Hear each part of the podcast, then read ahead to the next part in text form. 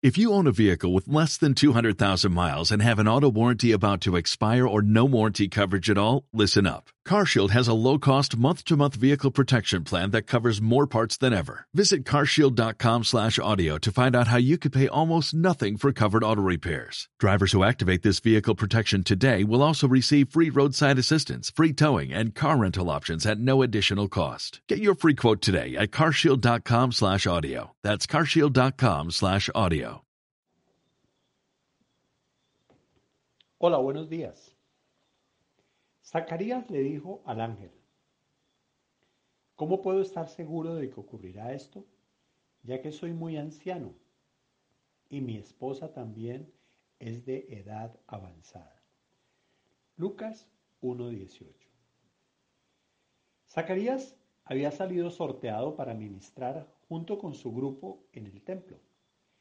Él se encontraba en el santuario cuando repentinamente se le apareció un ángel ante esta manifestación celestial, el terror se apoderó de su corazón. Inmediatamente el ángel buscó la forma de calmarlo. Dios no está en el negocio de asustar a nadie. No tengas miedo, Zacarías. Dios ha oído tu oración. Tu esposa Elizabeth te dará un hijo y llamarás Juan. Tendrás gran gozo y alegría y muchos se alegrarán de su nacimiento. Vale la pena detenernos un instante en esta explicación. ¿Qué ofrece el ángel? Dios ha oído tu oración. El texto nos dice que Zacarías era muy anciano y su esposa de edad avanzada. Si bien no podemos precisar su edad, parece evidente que ya había pasado el tiempo de engendrar hijos. De no ser así, Zacarías no habría dudado. Lo llamativo es que la visita del ángel se produce en respuesta a sus oraciones. Imaginemos entonces que la tristeza de no haber tenido hijos pesaba sobre el corazón de esta pareja. El temor de Dios los había impulsado a pedir que el Señor revirtiera esta situación. Quizás esta plegaria pasó a ser parte de, de su rutina diaria. Los años pasaban, sin embargo, no pasaba nada. La llama de la esperanza lentamente se apagaba. No obstante, seguían, aunque fuera por costumbre, pidiendo por un hijo. Increíblemente, Dios respondió. Esto no lo debiera haber sorprendido a Zacarías. Si pudo darle vida al vientre estéril de Sara, esposa de Abraham abrir el mar rojo, hacer llover maná del cielo, detener el curso del sol o proteger a tres hombres arrojados a un horno de fuego, ¿qué dificultad podía impedir que Dios les diera un hijo en los años de su vejez? No obstante, las impresionantes credenciales del Señor, espectaculares, Sin embargo, Zacarías no creyó. No creyó las buenas nuevas que le anunciaba el ángel. Pero su reacción sirve para advertir que nuestra incredulidad es mucho más profunda de lo que percibimos. Es posible que estemos orando con desesperación por un asunto, mientras que en los más escondidos rincones de nuestro corazón se encuentren sepultados el escepticismo y la resignación. Esta es la razón por la cual cada vez más podemos identificarnos con la exclamación del padre del hijo que padecía epilepsia.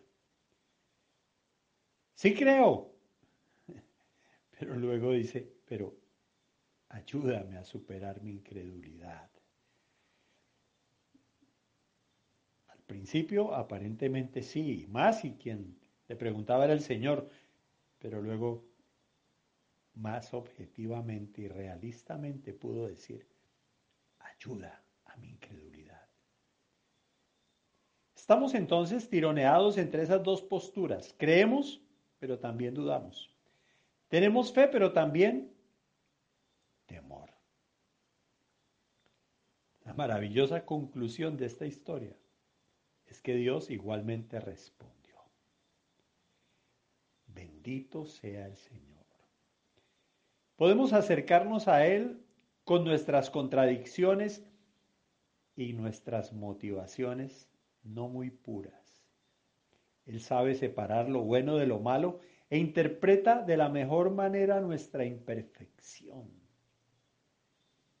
Él nos visita en la condición en que estemos, no en la que deberíamos estar. Con razón el apóstol Pablo dice, el Espíritu nos ayuda en nuestra debilidad. No sabemos orar como debiéramos, pero el Espíritu mismo intercede por nosotros con gemidos indecibles. Qué maravillosa historia. Qué objetiva historia. Por eso me encantan las, las escrituras, porque nos confrontan con nuestra propia realidad, de querer y no querer, de fe y duda, de fe e incredulidad, de fe y temor. Dios ve más allá de nosotros. Dios sabe cuál es nuestra condición. Qué privilegio saber que Él va más allá. Y por eso qué bendición poder ser lo suficientemente transparentes dentro de nuestra realidad, poder como David decir, Señor, escudriñame y ve si estoy diciendo bobadas, si estoy diciendo cantidad de cosas queriendo impresionarte de una manera necia, cuando ¿quién te puede engañar a ti? Tú eres el que sabes realmente cuál es mi condición. Yo no sé ni a dónde estoy parado.